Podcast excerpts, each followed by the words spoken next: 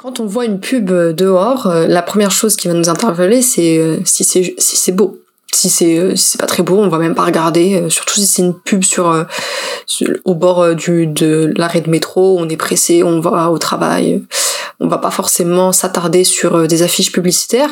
mais si c'est beau, on va notre œil va être attiré par euh, par cette chose et on va vouloir euh, en apprendre un peu plus.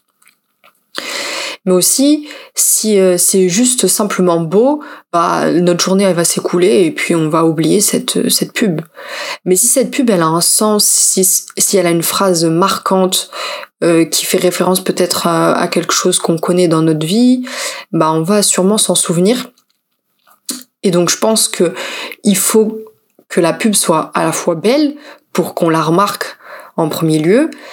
et il faut que ça ait du sens pour qu'on s'en souvienne euh, à long terme.